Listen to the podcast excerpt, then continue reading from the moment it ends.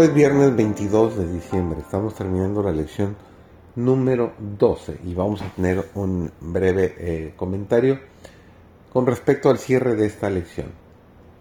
Servidor David González nos dice, en julio de 1849 el joven James White publicó el primer fascículo de un periódico de ocho páginas llamado La Verdad Presente, fruto de un arduo trabajo, experimentación y sacrificio.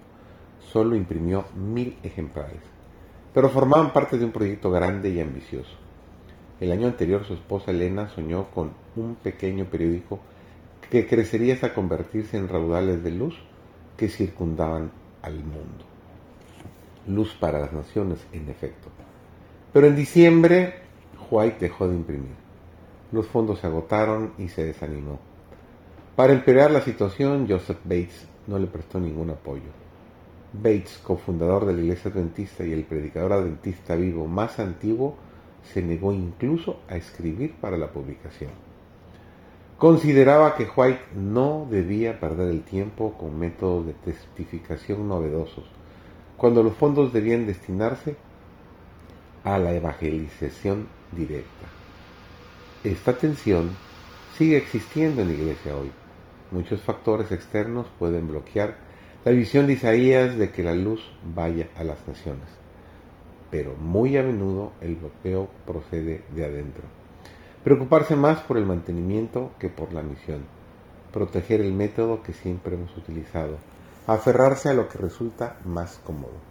Afortunadamente, al llegar la primavera, White encontró el valor y los medios necesarios para continuar y nació la publicación adventista.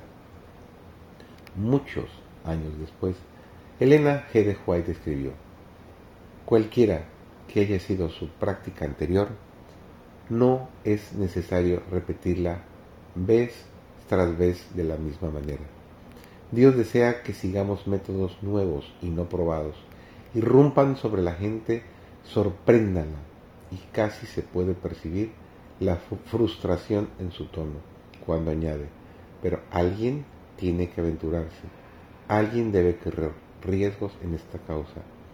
Al igual que Joshua Bell, en la estación del metro, no hay garantías de que todo el mundo se detenga a escuchar la vieja, vieja melodía pero hemos sido llamados a seguir tocando de todos modos. Que Dios te bendiga y te guarde.